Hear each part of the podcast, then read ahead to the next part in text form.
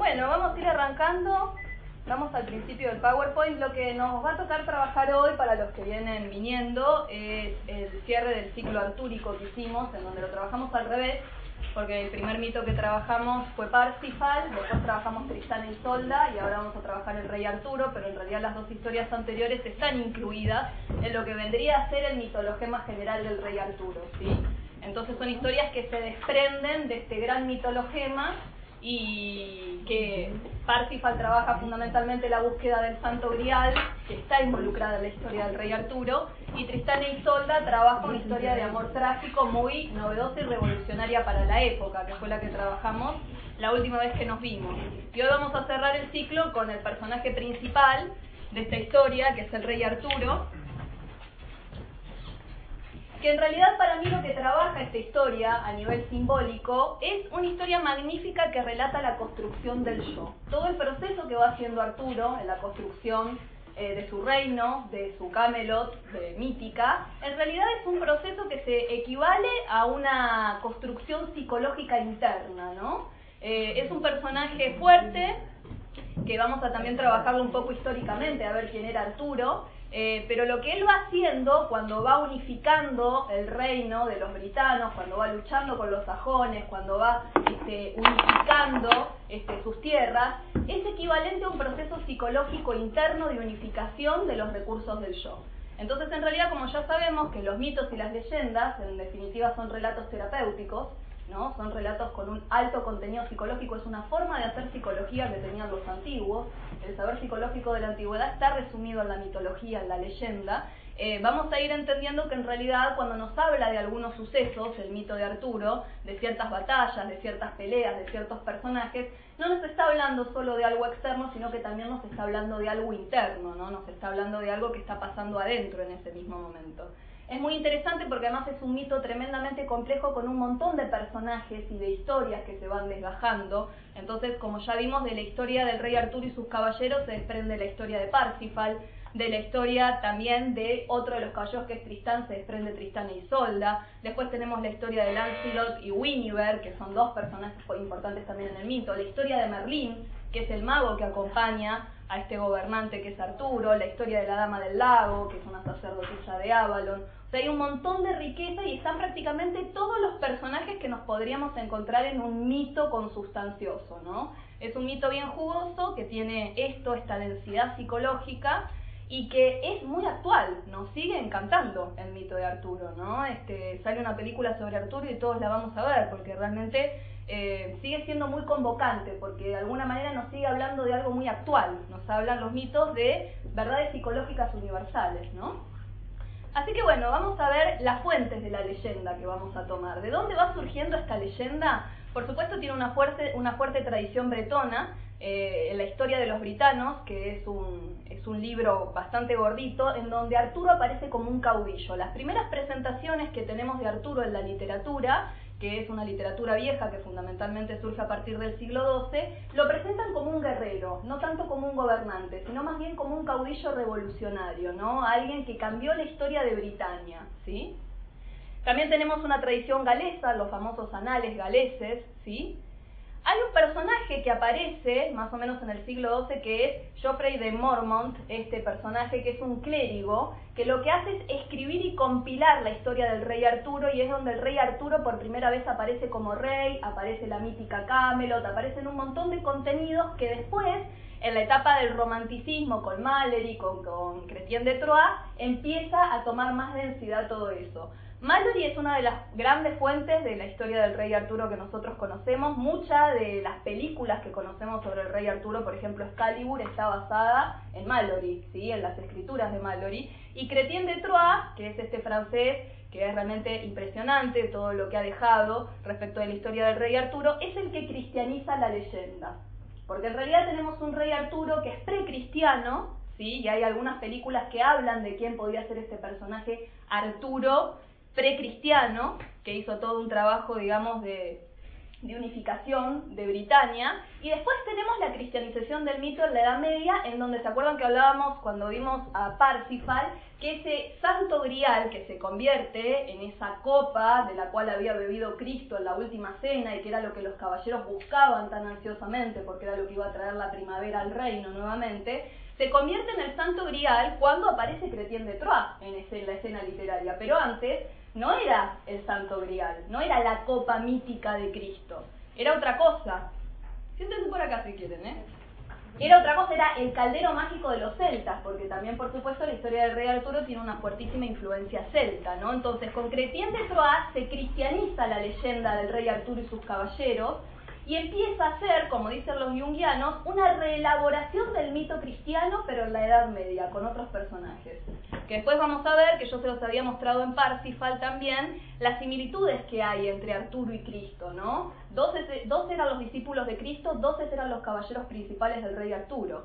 ¿No? Y esa búsqueda que conglomeraba a los caballeros del rey Arturo alrededor del Santo Grial está totalmente imbuida del cristianismo y el rey Arturo también es un héroe trágico que muere haciendo un gran sacrificio igual que Cristo. O sea que en realidad lo que nos trae la historia del rey Arturo es una reelaboración del león cristiano de la era cristiana pero en la Edad Media, ¿sí? Lo que permite la historia del rey Arturo es que el psiquismo colectivo relabore algunos conceptos del cristianismo. Y Cretien de Troyes es una figura central para que esto suceda. Vamos abajo. ¿Quién fue Arturo? Eh, históricamente hay toda una pregunta, igual que con Cristo, ahí nuevamente tenemos un paralelismo, ¿no? Eh, la pregunta de si Jesús realmente existió o si es solamente una elaboración mítica, dónde hay indicios de que haya existido, de que no. Y con Arturo es exactamente la misma pregunta. ¿Existió este personaje? ¿Es solamente un mito? ¿Hay indicios históricos de que haya existido Arturo? Eh, un rey britano que unificó y frenó a los sajones, ¿hay alguna evidencia histórica de que sí?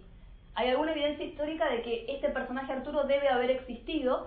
Algunos dicen que debe haber sido Lucio Artorio Casto, que en realidad era un italiano, un napolitano, ¿sí? que fue a la campaña romana y que dirigió la Legión Sexta en el Muro de Adriano. El Muro de Adriano fue una defensa que se estableció para frenar el advenimiento de los pictos, que eran una tribu salvaje. Entonces, bueno, se estableció también para frenar a los sajones y parece que este personaje, eh, Lucio Artorio, que además Artorio tiene como una raíz latina con Arturo, ¿no?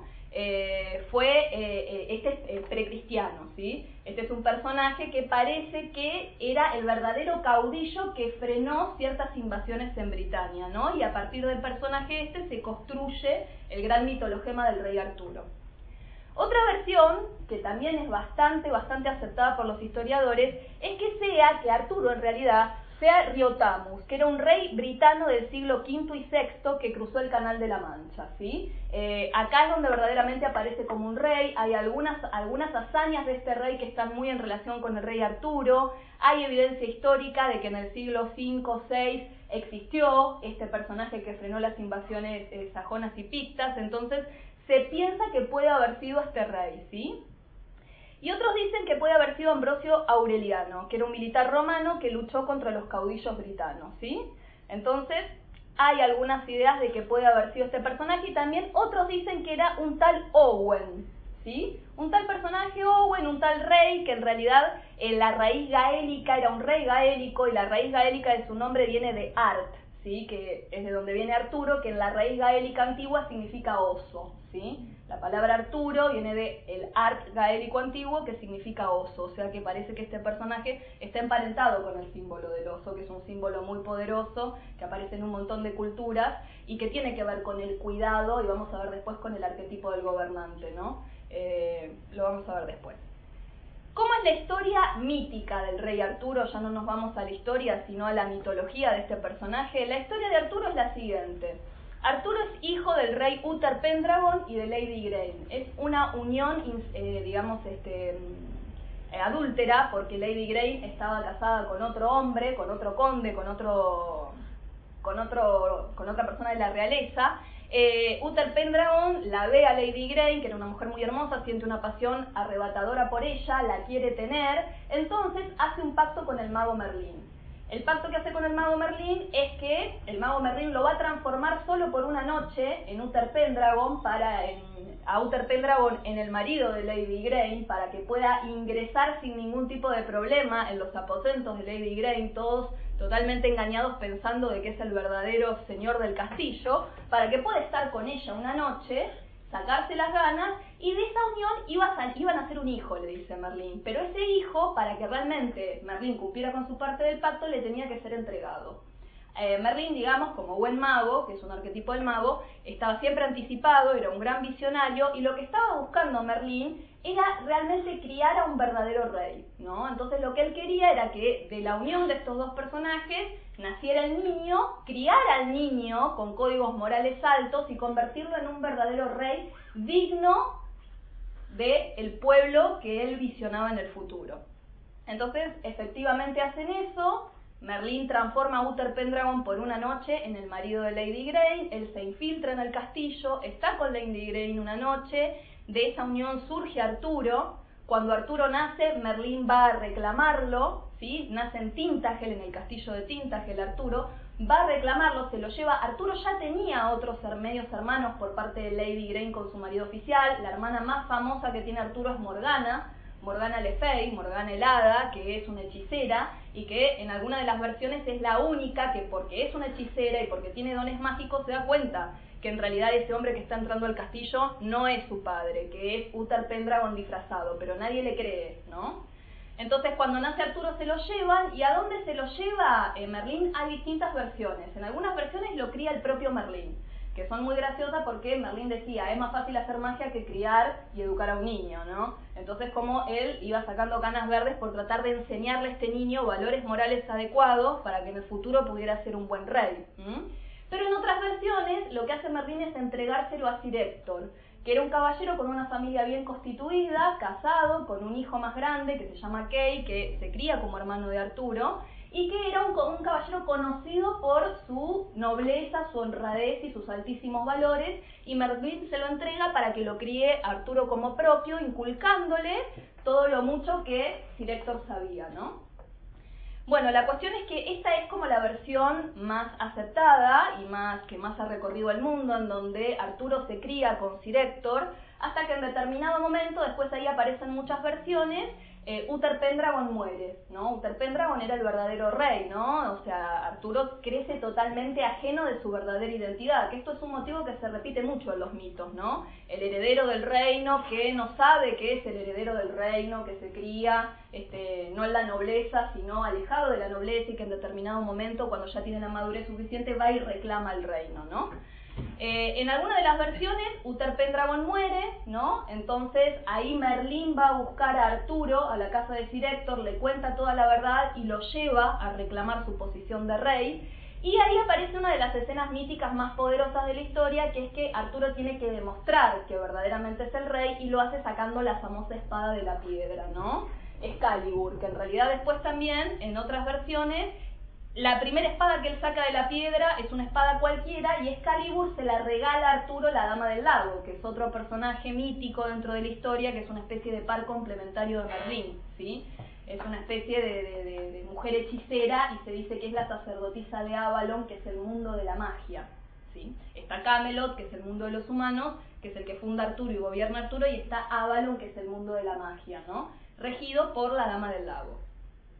La cuestión es que sea como sea, este momento cumbre en el cual él saca la espada de la piedra, que en muchas versiones lo que se dice es que era una espada que estaba tremendamente enclavada en la piedra, que Arturo era apenas un muchachín de 16 años, muy flacuchito, que nadie pensaba que podía llegar a sacar la espada, pero como él era el verdadero rey y poseía la sangre de Uther Pendragon en sus venas, logra sacar la espada y es un acto de tremendo empoderamiento en el cual muchos no les queda otra que reconocerlo como rey, ¿no? Es el que puede sacar la espada de la piedra. La espada, por supuesto, es un símbolo que tiene que ver con el poder, que tiene que ver con el empoderamiento, ahí nos podemos poner bien freudianos, es un símbolo fálico, ¿no? Es un símbolo de poder.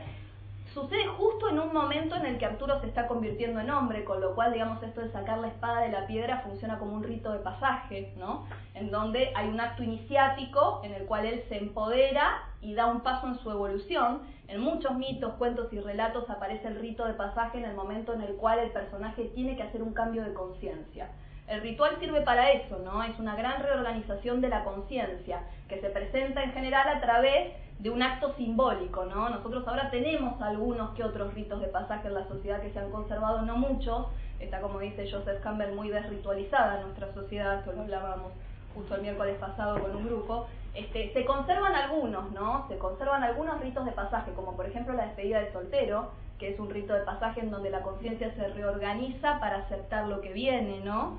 Eh, el cumpleaños de 15, que también es un ritual, es un rito de pasaje donde la niña se convierte en mujer y se supone que hay algo de la conciencia que se debería reorganizar si lo hiciéramos con verdaderamente el peso que esos actos rituales han tenido en la antigüedad y, tienen ahora, porque el inconsciente entiende perfectamente el lenguaje del ritual, porque es un lenguaje simbólico. El inconsciente habla el lenguaje ritualístico. Entonces, digamos, de alguna manera, cuando uno hace un acto ritual con todo el peso que tiene, el inconsciente se reorganiza y hace las acomodaciones y las adaptaciones necesarias para meterse en la nueva etapa y en el nuevo ciclo vital que le tocaba. ¿no? Nosotros hablábamos también el miércoles que en la antigua Grecia las mujeres que se casaban cambiaban completamente su circuito ritual, dejaban de adorar a las diosas vírgenes y empezaban a adorar a las diosas casadas, cambiaban los templos a los cuales asistían, las costumbres que realizaban. Y esto no era porque sí, esto era porque ese cambio ritualístico las ayudaba a hacer las adaptaciones internas para poder realmente estar adaptadas a lo que les tocaba, ¿no? Muchas veces el no poder hacer estos ritos de pasaje es lo que impide que nosotros crezcamos. Por eso, por ejemplo, ahora no hay ritos de pasaje claros entre la adolescencia y la adultez. Entonces se da el fenómeno de la adolescencia tardía en donde tenemos treinta y pico de años y seguimos siendo adolescentes, ¿no? No hay un claro rito de pasaje que permita que la conciencia se reorganice y se genere un corte, ¿no? Eh, este, sacar la espada de la piedra a los 16 años de Arturo, es un rito de pasaje es un acto ritual que nos está presentando el mito en donde este niño tiene, que convertirse en hombre. Y le cambia toda la vida, deja de vivir con Director en el campo, eh, adquiere una nueva identidad, el darse cuenta que él en realidad es Arturo Pendragon, hijo de Uther Pendragon, también habla de la gran reorganización que él está viviendo en ese momento, un acercamiento a su verdadera identidad, un alejamiento del ego y un acercamiento más a lo que Jung llamaría en sí mismo, que es la identidad verdadera, ¿no? Entonces ahí se da un primer paso de reorganización. Entonces, ¿cuáles son las hazañas que este rey va haciendo cuando adquiere el estatuto de rey? Por supuesto que no fue bienvenido por todo el mundo. Él saca la espada de la piedra, lo proclaman rey, saben que es el heredero legítimo del trono por ser hijo de Uther Pendragon, lo tiene a Merlín como su, como su respaldante y como su, con su, consejero, eh, muestra su poder, gran parte de su poder lo muestra en las batallas que él va cursando, pero no todo el mundo lo acepta. Lo que tuvo que hacer Arturo al principio, antes de pelearse con los sajones, con los pictos y demás, fue pelearse con los propios britanos, que no lo, no lo terminaban de asumir algunos nobles como rey. Entonces tuvo que enfrentar muchas rebeliones y muchas batallas en donde tuvo que mostrar su poder en, la batalla para ganarse el respeto de los suyos y empezar a armar la famosa corte del rey Arturo con sus caballeros de la mesa redonda. Una de las cosas muy interesantes que hace Arturo es que no genera una mesa cuadrada, genera una mesa redonda, en donde todos están a igual distancia del centro, a igual distancia del poder, ¿no? Entonces todos los caballeros venían y ponían sus espadas y no se sabía quién estaba en la cabecera. Todos formaban una unidad global, una unidad coherente, y esto tiene que ver el símbolo este, mandálico, ¿no? La mesa esa redonda es un símbolo mandálico, los símbolos mandálicos son producciones espontáneas, dice Jung, del inconsciente, en donde surgen nuevas unidades de orden. Esa mesa redonda es una, es una unidad de orden, ¿no? Que lo que hace es las distintas subpersonalidades que nos componen a nosotros, que todos las tenemos, organizarlas a partir de un centro rector, ¿no? Este símbolo, que es el símbolo de la mesa redonda, también es el símbolo del sol. El sol, cuando se dibuja simbólicamente, es esto. Y el sol es la propia identidad, es la conciencia, también tiene que ver con el sí mismo, con el ego. Es un centro fijo, coherente, lo que Jung llamaría el sí mismo, y una periferia organizada a partir de ese centro. Y esto es lo que está haciendo Arturo. Cuando él funda la mesa redonda, en realidad lo que está fundando es algo también interno. Es un centro organizador con un principio rector, con una meta, con un propósito y recursos organizados coherentemente alrededor de ese centro que están representados en sus 12 caballeros. Que lo podemos tomar como 12 caballeros, como auxiliares de individuación de Arturo, así como también en el Mago Dios hay auxiliares de individuación, el hombre de hojalata, el león, son auxiliares que ayudan a Dorothy en el camino de su propia evolución, son partes de la propia Dorothy, o Sam para Frodo, por ejemplo, en, El Señor de los Anillos, los doce caballeros del rey Arturo son partes también del propio Arturo, que él tiene que organizar, ¿no? Son partes que él tiene que organizar en un todo coherente. Por eso este mito nos está hablando paso a paso de la construcción de un yo organizado, ¿no? Organizado a partir de qué? No de la pulsión del ego, sino de la pulsión de un centro mucho más autónomo y mucho más profundo, que es lo que Jung dio a llamar sí mismo, ¿no? que es el verdadero centro del psiquismo para él. El ego es el centro de la conciencia y tiende a creerse el dueño y señor del psiquismo con las perspectivas que cultiva, pero en realidad es el verdadero centro del psiquismo, es el sí mismo, y es una parte de nosotros a la cual nos cuesta llegar. Jung dice que recién en la segunda mitad de la vida, y después de haber logrado instaurar un poco mejor el arquetipo del gobernante, que es el que trabaja justamente Arturo, logramos acercarnos un poco más a ese centro, porque la segunda mitad de la vida también es un punto de inflexión hacia la introversión, en donde uno ya siente que ciertos logros en el exterior los cumplió, entonces va hacia adentro, la libido se introvierte, y uno entonces tiene la posibilidad de contactar y recargar este centro, ¿sí? Que implica una conexión profunda con algo que nos organiza, que nos dirige y que tiene la posibilidad de generar una unidad y una totalidad, ¿no? El self, el sí mismo jungiano es el arquetipo de la totalidad también, ¿no? Es lo que nos conecta con una cierta completud. Entonces, esta imagen del centro, que en el centro también estaba el Santo Grial, lo vamos a ver después en una foto, como una, que el Santo Grial es una imagen de Dios también, y alrededor los doce caballeros, implica esto, una imagen de totalidad que nos está dando el mito, ¿no?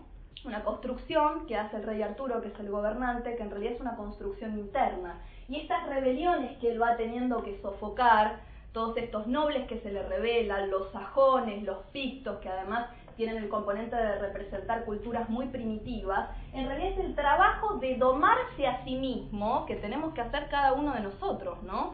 Esto que los cuentos que nos presentan a gobernantes y a guerreros, que tienen que sofocar rebeliones, que tienen que ir a consensuar con alguien, que tienen que tratar de armar un reino unificado, en realidad es lo que hacemos en la tarea de nuestra propia vida, en donde tenemos que luchar con una parte nuestra que se revela, que no está alineada con los propósitos de vida que nosotros verdaderamente tenemos, con los sajones que tenemos adentro, que son nuestras partes instintivas todavía no pulidas, todavía no civilizadas, con los pictos que tenemos, todos tenemos un muro de Adriano adentro, alguna barrera letal que edificamos para defendernos de una parte que no podemos integrar. Entonces, esto que nos está contando el mito, estas rebeliones que va teniendo él que unificar, este apoyo y consenso que va teniendo que lograr en su mesa redonda, en realidad nosotros muchas veces al día nos sentamos en la mesa redonda, si es redonda, si tenemos la suerte de que lo sea, si no hay alguien que nos esté dominando, una voz dominante, si todavía no estamos tomados por una tabla cuadrada, en donde tenemos que negociar con las partes que nos habitan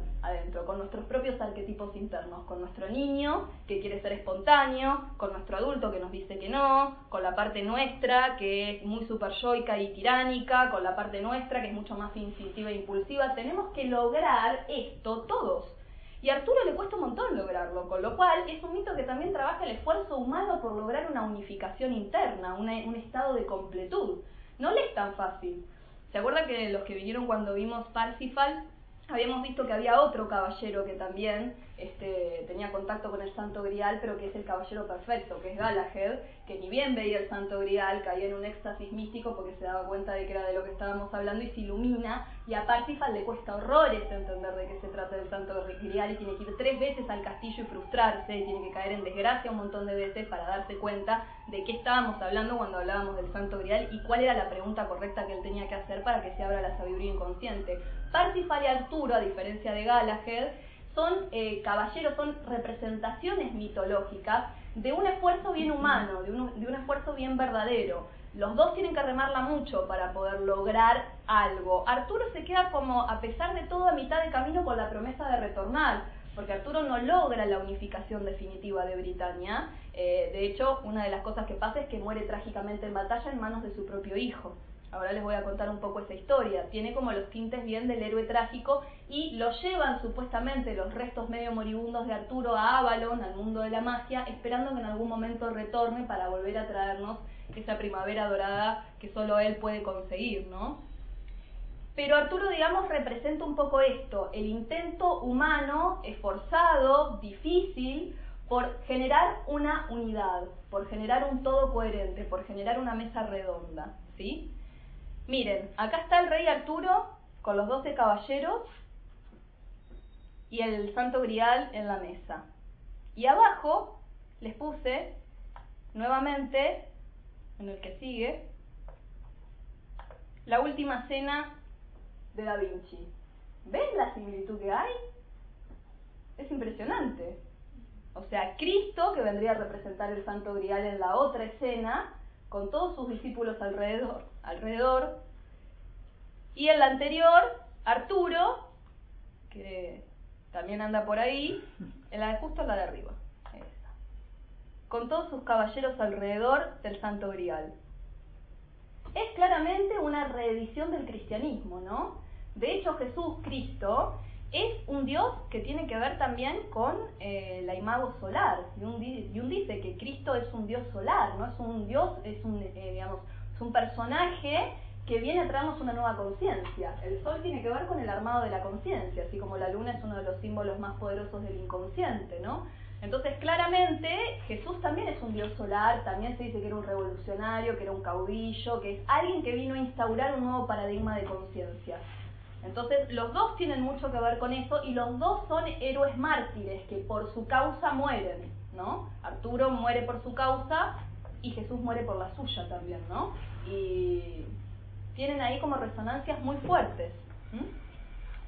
¿Cuál es el arquetipo que trabaja desde el punto de vista junguiano, Arturo? El gobernante, que es un arquetipo que es un arquetipo bastante evolutivo junto con el mago y que de hecho en casi todos los relatos todo gobernante tiene al lado a su mago, ¿no? Siempre hay un mago que lo está aconsejando y, si el gobernante es vivo se va a buscar un mago que lo aconseje, ¿no? Que puede ser un personaje externo, como nos lo plantean los mitos o los cuentos, o puede ser un personaje interno. El que puede funcionar de mago en los tiempos actuales es el terapeuta, ¿no? Que va y aconseja, es el sabio consejero que acompaña a este gobernante en su proceso evolutivo y en las duras pruebas que tiene que ir pasando.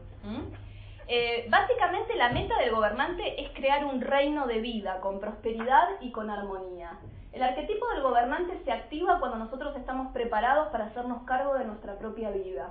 Nuestro reino es nuestra propia vida, ¿no? Entonces no hace falta, si bien algunas personas que están muy tomadas por el arquetipo del gobernante se sienten llevadas a hacer grandes creaciones, a generar grandes reinos, ¿no? Empresas, espacios, lugares, eh, todos podemos activar el arquetipo del gobernante volviéndonos dueños de nosotros mismos y gobernándonos a nosotros mismos, ¿no? Y también eligiendo qué nos va a gobernar y qué no, cuál va a ser la voz a la cual le entreguemos el santo grial, cuál va a ser esa voz poderosa dentro de nosotros que sea la que funcione como principio reactor en el centro de nuestro mandala psíquico, ¿no? A veces le damos un poco el poder a las voces equivocadas, nos pasa a todos, ¿no? Ahí vamos aprendiendo. La meta entonces es crear este reino, esta vida, esta prosperidad, es adueñarse del propio destino. El temor del gobernante siempre es al caos, ¿no? a la falta de control. Por eso siempre todos los gobernantes de todos los cuentos y todas las leyendas tienen que tener bajo control el reino, tienen que sofocar rebeliones, tienen que negociar con aquellos que no les reconocen su poder. El caos es algo que a la persona muy tomada por el gobernante la asusta mucho. ¿Y cuál es ese caos? Es el caos interno. Es esto de que esto se desestructure y que el psiquismo entre en caos, que todas las voces empiecen en una polifonía muy desordenada, que también son cosas que nos pasan en los momentos de crisis. En los momentos de crisis esto se desorganiza, es la promesa y la oportunidad de que se reorganice de una manera diferente, pero mientras se desorganiza pasamos por momentos difíciles y de mucha confusión. Esto a una persona que tiene muy marcado el arquetipo del gobernante le resulta particularmente traumático. ¿sí? ¿Cuál es la respuesta al dragón? La respuesta al dragón siempre tiene que ver dentro del mundo junguiano con la respuesta al, gran problema, al gran demonio ¿no? interno. Y el gran problema al dragón es hallarle un uso constructivo. El gobernante está capacitado para siempre tratar de ver lo mejor y el aprovechamiento de cada situación, incluso cuando es una situación difícil. Va a tratar si es un buen gobernante, de reponerse lo más rápido que pueda para hallarle un uso constructivo. Por eso el gobernante, dicen los junguianos, tiene que ser muy ecológico. El gobernante tiene que tener una conciencia ecológica para ser un buen gobernante, tiene que hacer un buen uso de los recursos. un buen uso de los recursos externos e internos. Tiene que saber bien de qué personas rodearse y cómo aprovechar al máximo los recursos de esas personas y tiene que saber también cómo aprovechar sus propios recursos internos, ¿no? ¿Cuál es la tarea del gobernante? Aceptar la responsabilidad por la propia vida, expresar el sí mismo, que es este centro organizador. ¿Y cuál es el don? La soberanía, la responsabilidad y la competencia. Es un arquetipo muy evolutivo, son personas que están dispuestas a tomar responsabilidades, ¿no? Y a generar grandes obras en realidad. Pueden ser obras muy silenciosas que uno no vea, puede ser la construcción de una gran obra literaria que solo tiene reconocimiento en la posteridad, pero no importa, digamos, si se ve en lo exterior, en lo material o no, aunque el gobernante en general siempre tiene una actuación en el mundo material. Eh, es, una, es un arquetipo que tiende a relacionarse directamente con la materia y con el aprovechamiento de los recursos. Sin embargo, también puede haber gobernantes que construyen obras muy silenciosas. ¿Cuál es la sombra del gobernante? Principalmente la rigidez, la tiranía, el exceso de control, la manipulación, la falta de recursos y sabiduría y el desorden. Estas son las sombras con las cuales el gobernante tiene que lidiar, que ya sabemos que siempre, en muchos cuentos y muchos mitos, al lado del rey bueno, del rey ecológico, del rey que se preocupa por su gente, está el rey tiránico, ¿no? Está el, villano, ¿no? El costado, que en realidad es el costado oscuro del propio gobernante luminoso, ¿no? Y cuando el gobernante luminoso tiene que dar la batalla final contra ese rey tirano, en realidad está domando su propio demonio interno, se está enfrentando a su propio dragón. No es alguien afuera, sino que es alguien adentro, porque como dice Jung, todo en el psiquismo se polariza. Entonces, si una persona desarrolla conscientemente una actitud bondadosa, generosa, de darle prosperidad a los demás, en la sombra lo que se va a cultivar es el opuesto complementario y va a tener que haber un buen diálogo entre las luces y las sombras de esta persona para que realmente no se lo devore desde la sombra en algún momento el tirano, ¿no? Eh, un ejemplo de este gobernante oscuro que se lo devora el tirano es Darth Vader de la Guerra de las Galaxias, ¿no? En donde él realmente lo posee el gobernante oscuro. Es tirano, es rígido, busca su propio beneficio y nada más, y sobre el final de la obra él puede hacer como una transformación, ¿no? Y conectarse con otra parte de sí mismo, pero durante gran parte de la obra está totalmente tomado por un gobernante oscuro y también por un mago oscuro. Es como una mezcla de gobernante con mago y también expresa el costado oscuro del mago que es el nigromante, ¿sí? Bien, vamos a la próxima.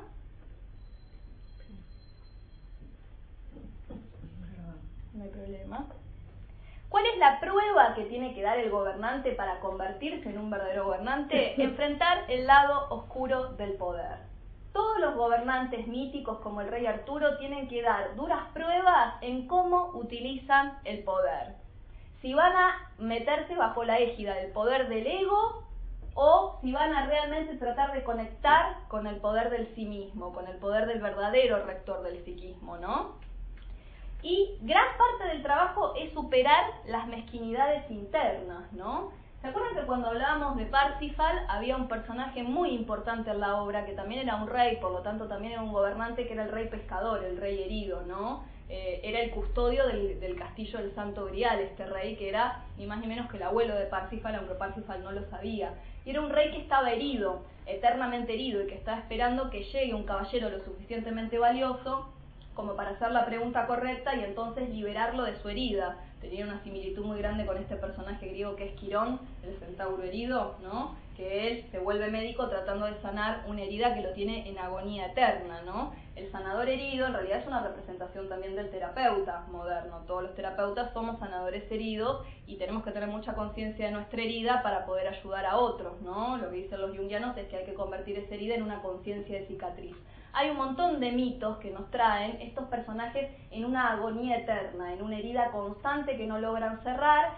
y que necesitan de un nuevo brote de conciencia, de un personaje joven con nuevo brío que venga a traer algo nuevo que lo sane, ¿no? Este nuevo personaje, este nuevo brote de conciencia, que es Parsifal, que en otros casos puede ser el rey Arturo, que puede ser el mismo Cristo, en realidad es la parte virgen y nueva de nuestro propio inconsciente que viene a hacer una propuesta diferente y que es la que tiene verdaderamente la solución para la curación y la sanación.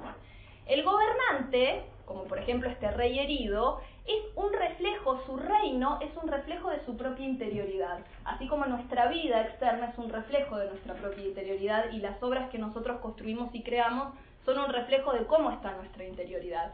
Este rey pescador, que lo único que hacía era pescar para distraerse de sus dolores, por eso le decían así, y que estaba eternamente herido, esperando a este joven caballero que lo sanara, su tierra estaba totalmente yerma. Y el mito cuenta de que la herida que él tenía eran los genitales, era en su potencia creativa, ¿no? Entonces su reino reflejaba ni más ni menos que su estado interno, que era un estado interno de esterilidad, de sequía, y en donde ninguna cosa creativa proveniente del inconsciente estaba pudiendo generar un nuevo brote de conciencia y una nueva reorganización, ¿no?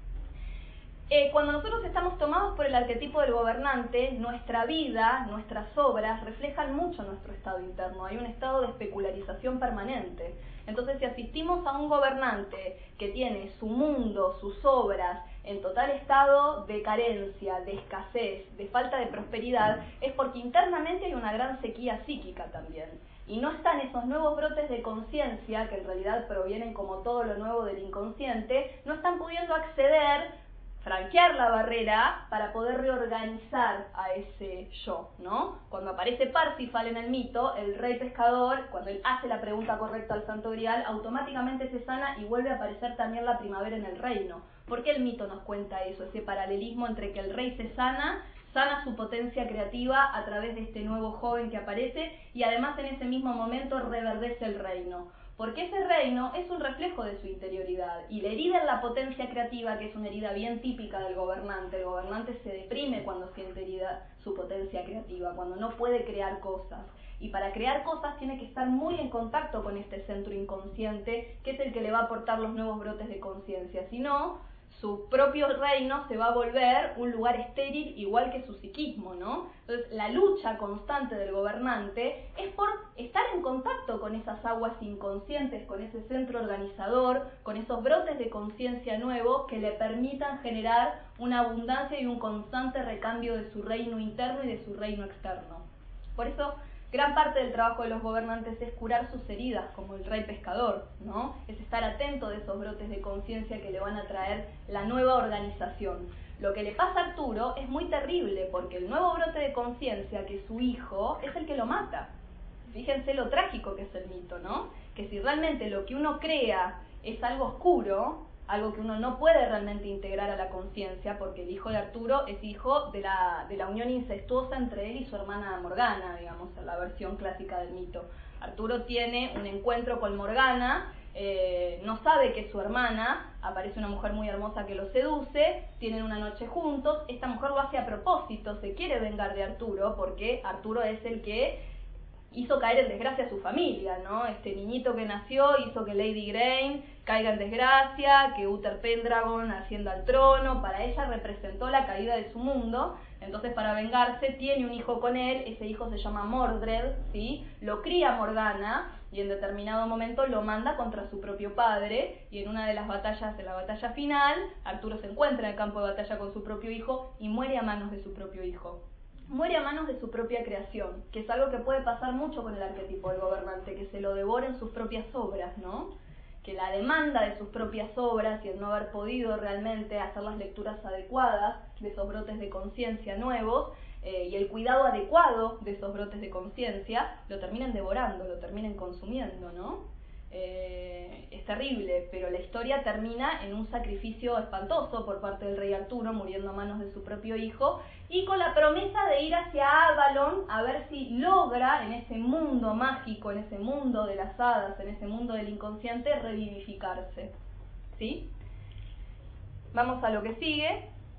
¿Quién es el gran consejero? Como decíamos recién, el mago, ¿no? El, mago siempre es el aliado del gobernante. Todo gobernante tiene que tener a su mago que lo aconseje, es el que lo ayuda a transformar la realidad, es el, ser, eh, es el que lo ayuda a ser verdaderamente ecológico y a ver más allá de lo obvio. Merlín es un gran ayudante de Arturo, mm. todo el tiempo lo está acompañando, dicen de hecho que es el, el, último en presentarse cuando Arturo ya está exhalando su último aliento en el campo de batalla y es el que le dice que ha sido un gran rey que fue un rey que realmente generó una nueva conciencia, es el que lo acompaña hasta el final, ¿no? Eh, por ejemplo, Gandalf acompaña hasta el final a Frodo también. Siempre hay un mago que acompaña al, al personaje principal y que en realidad representa mucho del contacto con esta parte, con este sí mismo, ¿no? Los magos en general, todos los magos que aparecen en los mitos, en los cuentos y en las leyendas, son personajes muy ambiguos, ¿vieron? A Merlín se lo describe como un personaje muy ambiguo, que de a momentos es capaz de hacer cosas muy buenas, pero de a momentos es capaz de hacer cosas muy terribles, porque de hecho Merlín es hijo mitad de una virgen, del ser más puro que uno se puede imaginar, y de un demonio, ¿no? Merlín tiene una parte humana muy buena, muy linda, muy pura, y una parte demoníaca. Esta es la historia de Merlín, que es otro personaje, pero totalmente complejo dentro de la historia. Y Merlín tiene muchas ambigüedades. Merlín es capaz de tener la visión de crear un gran, de criar un gran rey para tratar de que realmente los britanos florezcan, pero también es capaz de transformar a Uther Pendragon en alguien que no es y utilizar sus magias de manera oscura para engañar a alguien y para generar consecuencias que también por otro lado fueron bastante desastrosas. Los magos en general son personajes bastante ambiguos, ¿no? El Gandalf del Señor de los Anillos también es un personaje ambiguo. Es un personaje que de a momentos es muy luminoso y de a momentos es muy cruel, muy cínico con su humor. ¿Por qué? Porque los magos en general tienen un nivel de integración, es un arquetipo con un nivel de integración grande. Y un lo que dice es que cuando uno se va integrando, en realidad no es que se va volviendo más bueno, literalmente buenazo, se va volviendo más ambiguo, se va volviendo más difícil de descifrar más gris, en el buen sentido. No uno ya no es ni unilateralmente bueno ni unilateralmente malo. Y si tiene que mostrar los colmillos porque es lo adecuado y porque lo que es lo que este centro interno nos pide, lo hace. Y si tiene que ser bondadoso, lo hace, pero siempre regido por un principio mucho menos obvio, mucho menos atado a la estereotipia del código, ¿no? Mucho menos atado al decálogo, no es que soy bueno porque, porque hay que ser bueno y porque el ideal judío-cristiano es ser bueno. A veces ser bueno no sirve para nada. A veces hay que ser un poco malo y ser malo es lo más terapéutico y lo más medicinal que uno puede hacer por uno y por el otro, ¿no? Eh, a veces no, a veces es otra cosa. Y como aprender esa lógica interna de cada una de las cuestiones tiene que ver con estar unificado con este centro y es lo que hace el mago. Por eso los magos en general son personajes así como muy ambiguos, ¿no? Que pueden ser muy crueles, que a la vez también pueden ser muy bondadosos, que pueden tener grandes visiones, pero que también pueden ser muy cínicos y muy crueles cuando quieren, muy desconfiados. Son como se van en esa integración se va apareciendo un tono del gris que es como muy indescifrable de a momentos, ¿sí? Entonces, este personaje que es Merlín es una parte del propio rey Arturo, que también lo va acompañando en el proceso de individuación y en el ir conectando con esa ambigüedad interna en donde los opuestos están integrados. El sí mismo es un lugar en donde los opuestos tienen la posibilidad de integrarse. Entonces uno ya no es ni totalmente bueno, ni totalmente malo, ni totalmente inteligente, ni totalmente... Uno elimina la identificación unilateral con los polos, deja de estar arrojado esa dualidad permanente y logra un nivel de unidad que es muy interesante y que es el verdadero norte del proceso de individuación junguiano. Tenemos otro personaje interesante que es la Dama del Lago, que es un poco el par complementario de Merlín. Eh, siempre, digamos, en todos los cuentos aparece una imagen fuerte del Animus, que en este caso es Arturo, junto con Ginebra, podrían ser un par complementario, Ginebra y su esposa, que en las versiones más posteriores, en la de Cretien de Troyes, lo abandona por Lancelot, pero en las versiones anteriores a Cretien de Troyes esto no pasa, digamos, ¿no? Hay una especie de amor cortés entre Lancelot y Ginebra, pero los dos respetan mucho a Arturo y, digamos, no dan nunca ningún paso, sacrifican ese amor, ¿no? Por respeto al rey, que era un rey muy amado. Eh, pero digamos, Ginebra vendría a ser un poco como el complemento de Arturo, ¿sí? Y el complemento de este mago Merlín vendría, a ser la Dama del Lago, que en algunas versiones es como una antigua amiga de Merlín, ¿sí? Es alguien que venía de las religiones antiguas igual que Merlín y que hace todo el traspaso por todas estas historias britanas y es la que le entrega Excalibur a Arturo y es la sacerdotisa de Avalon la que detrás hay una película que pueden mirar que trabaja más ese costado de la historia que se llama Las Brumas de Avalon. Mm, es una película que tiene dos partes y que trabaja más el costado de la historia eh, que, que tiene que ver con las sacerdotisas de Avalon, ¿no? Y con que estas sacerdotisas defendían las antiguas religiones y lo que buscaban era un rey, un monarca que permitiera en el reino la coexistencia del cristianismo con las antiguas religiones. Por eso también la Dama del Lago apoya a Arturo, porque Arturo iba a ser el que lograra esa integración entre las religiones paganas y las religiones monoteístas modernas, ¿no? Y bueno, de hecho algo de eso se logra, ¿no? Y hay una escena final muy linda en la película en donde se muestra cómo en realidad todo es una reedición de lo antiguo y la Virgen María, que empezó a aparecer por todos los castillos, era una reedición de la antigua diosa, de la antigua sacerdotisa de Avalon, ¿no? Entonces, este, eh, ahí aparece como nuevamente en el mito otra vertiente de la profunda necesidad de integración, ¿no? Y Arturo lleva esa necesidad de integración y la comanda hasta donde puede. Entonces, cuando aparecen en los mitos y en los cuentos estos pares de opuestos complementarios, una hechicera femenina, un mago masculino, un rey hombre, una reina mujer, en realidad tiene que ver justamente con las paridades que nos presentan los cuentos en esta sabiduría de los polos que tenemos que integrar, ¿no? La integración que tenemos que lograr entre los opuestos complementarios, que es lo que eh, comanda nuestro proceso de individuación personal. Hay otra especie de, no, no es un personaje, pero es un escenario muy importante dentro de la historia, que es Camelot. Camelot es el reino de conciencia que Arturo quiere generar, que también hay toda una discusión sobre dónde puede haber estado radicada históricamente Camelot, porque no existe, digamos, en lo que... Eh, en, Inglaterra, en Escocia, en Irlanda, en los lugares por donde andaba, digamos, el rey Arturo, un lugar que se llame Camelot. Entonces hay toda una discusión sobre si es un lugar netamente mítico o si realmente existe, ¿no? Eh, hay diferentes historias, algunos dicen que sí, otros dicen que no. La cuestión es que se la presentaba como una ciudad tremendamente pujante, la ciudad más amada por el rey Arturo, porque en realidad los caballeros corteses eran caballeros itinerantes, no, se quedaban fijos en ningún lugar, tenían varios lugares por los cuales andaban, pero el favorito del rey Arturo era Camelot, y es el lugar que él creó como el centro de su civilización se lo presentaba como un castillo con altas torres, ¿no? Un, lugar de mucha bonanza, de mucha pujanza económica, de mucho desarrollo cultural, era este lugar tan amado por el rey Arturo, y la representación de la ciudad, desde el punto de vista de Jung, también tiene que ver con el centro, ¿no? Hay ciudades muy potentes en los mitos, ¿no? Eh, en los cuentos, que representan ese centro interno en donde todo se integra y en donde puede florecer la verdadera abundancia del inconsciente. Una de esas ciudades míticas que tiene ese peso es Jerusalén, ¿no? Jerusalén, que significa ciudad de la paz, es un lugar en donde además tratan de convivir las tres grandes religiones, al menos las basadas en los textos antiguos, el Islam, el cristianismo y el judaísmo. Y se la llama la ciudad de la paz porque el intento al menos era ese, igualmente de paz no tuvo mucho, fue tremenda las guerras que vivió por conquistar Jerusalén. ¿Y por qué era tan importante conquistar Jerusalén, lo que llevó a las cruzadas, las invasiones de los moros? Porque realmente eh, lo que representaba Jerusalén era un componente mítico representaba un centro interno, representaba un lugar que estaba cargado de un montón de proyecciones del inconsciente colectivo.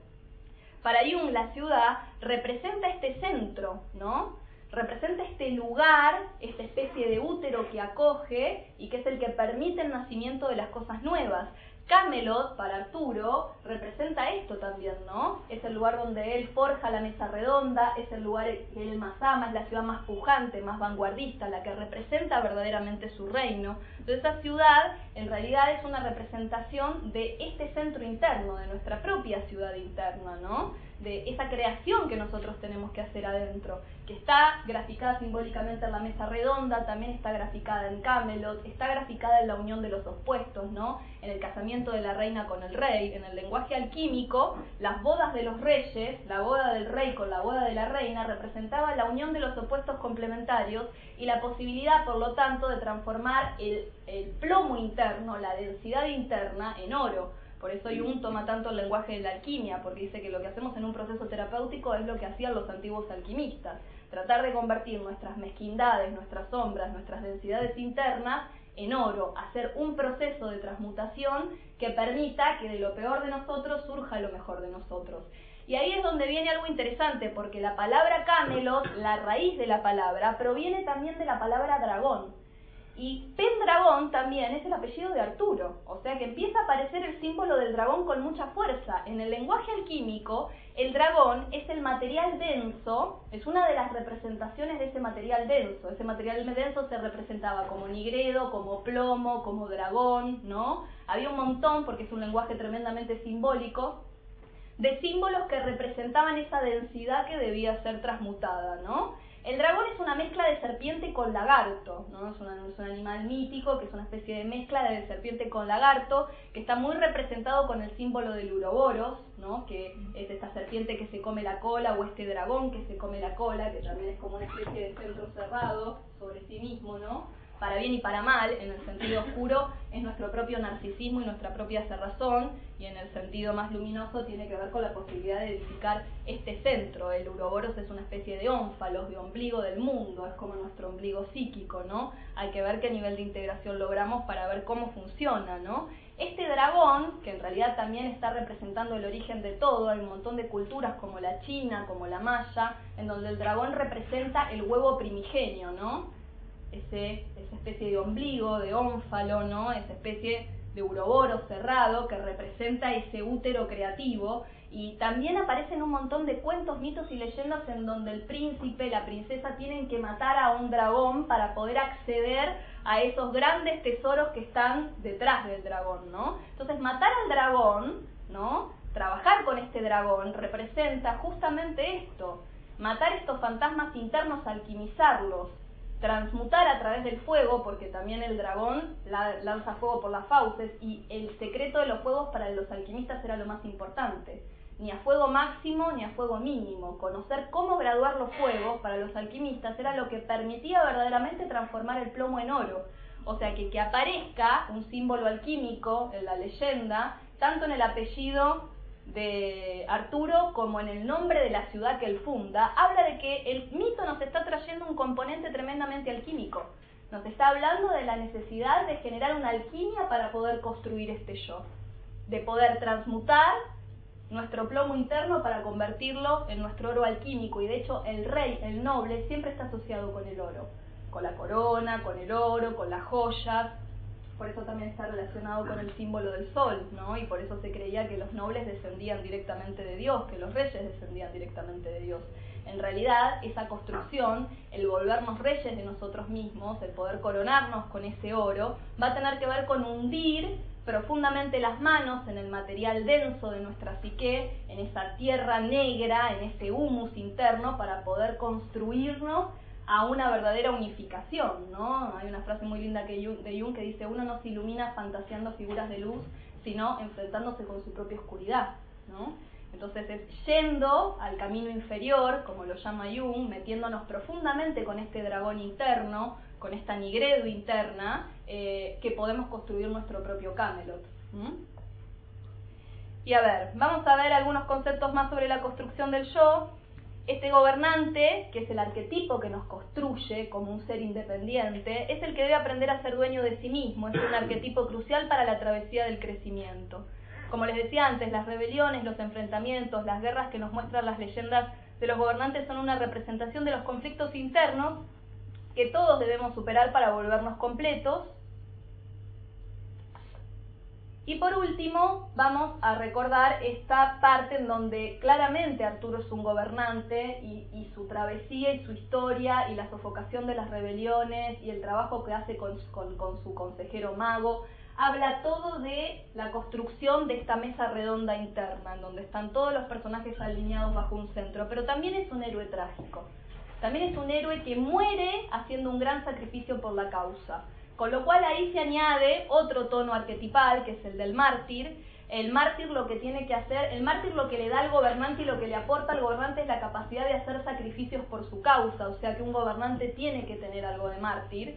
Pero también lo que le da es una cuestión en donde los sacrificios a veces son tan severos que terminan en tragedia, ¿no? El mártir lo que tiene que aprender es a no sacrificarse por lo que no vale la pena, ¿no? De hecho, sacrificio, el vocablo sacrificio, significa ser sagrado. Es un hacer sagrado el sacrificio, ¿no? No es un acto de desangramiento, es un hacer sagrado en donde realmente uno pueda ponerle la conciencia de que lo que uno está haciendo para uno tiene un significado sagrado.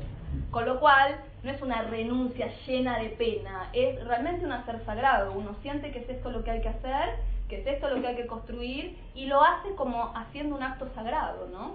Que es la manera en la cual supuestamente Cristo se entrega a la cruz, ¿no? En un hacer sagrado.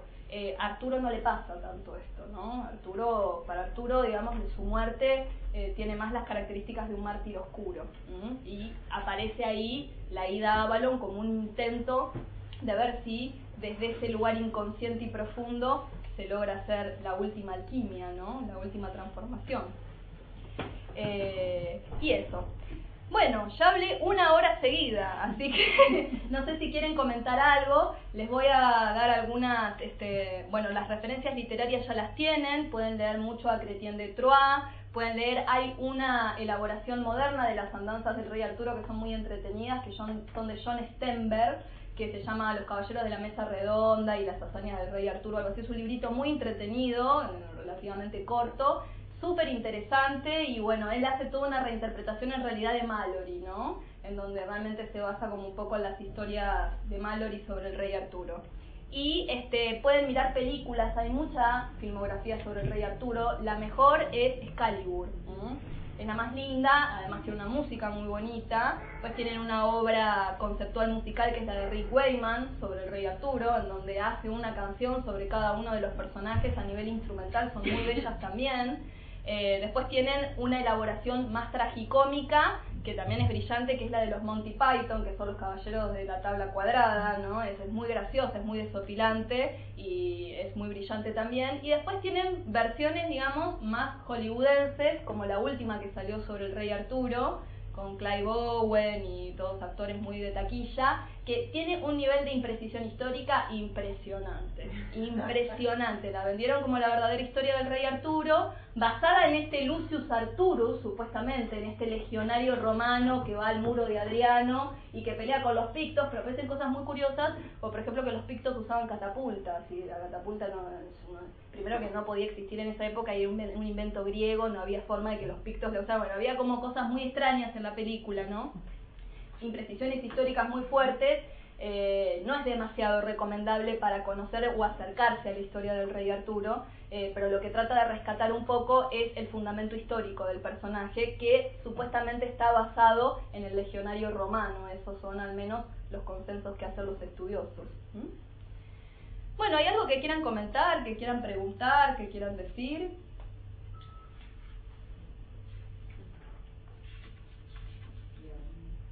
Los apabullé.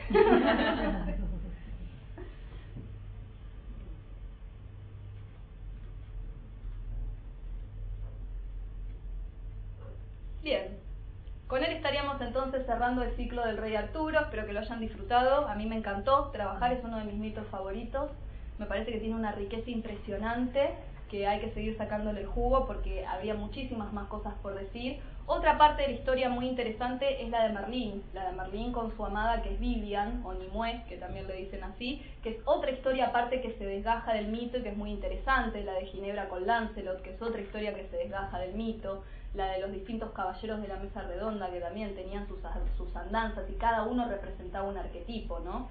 Así que hay mucho para que sigan leyendo y que sigan explorando, pero lo central para mí es esto, que se lleven la idea de que este mito habla mucho, es muy nutricio, por eso simplemente leerlo, aunque no lo sepan simbolizar, solamente estar en contacto con el relato mitológico, con la literatura del rey Arturo, ayuda a este proceso, le da herramientas a este proceso de construcción del yo le da herramientas a este proceso de armado de nuestra propia mesa redonda interna, de nuestro propio proceso de unificación y del verdaderamente poder activar el arquetipo del gobernante para convertirnos en dueños de nosotros mismos.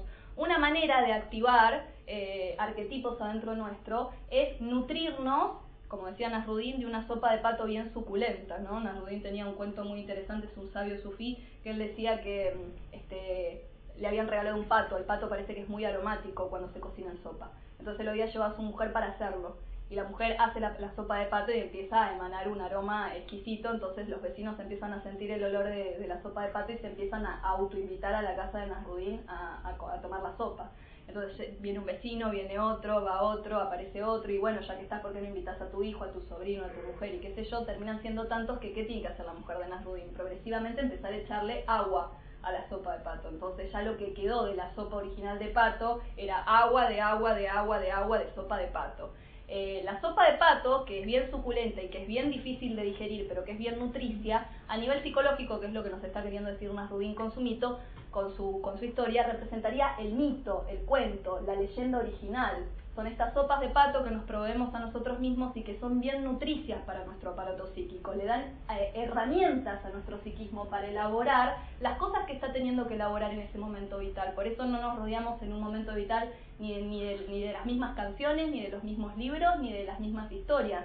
Nuestro psiquismo es sabio, tiene una directriz interna, tiene una sabiduría propia y sabe lo que necesita si uno puede seguir esa sabiduría inconsciente, uno puede ir encontrando esa sopa de pato que lo nutre potentemente y que le da la posibilidad de estar alimentado y bien fortalecido. Lo que hacemos lamentablemente muchas veces es tomar agua de agua de agua de agua de sopa de pato, o sea, nos damos cosas muy aguachentas a nosotros mismos, sin, sustan sin sustancia verdaderamente, ¿no? Entonces, muchas veces lo que hay que hacer es ir hacia esa sopa de pato original, que es más difícil de digerir, que nos cae más pesado. Por supuesto que leer a Ovidio o leer a Homero es mucho más pesado que leer este, las sombras de Grey, ¿no? Pero la realidad es que eh, eh, es más nutricio, ¿no? Es mucho más nutricio, por más que uno no entienda nada, ¿no? Y esto no quiere decir que uno no pueda leer cosas de divertimento y que también algo nos van a dejar, pero ¿cuánto hacemos por darnos sopa de pato verdadera? Este mito, el del rey Arturo, es sopa de pato bastante densa,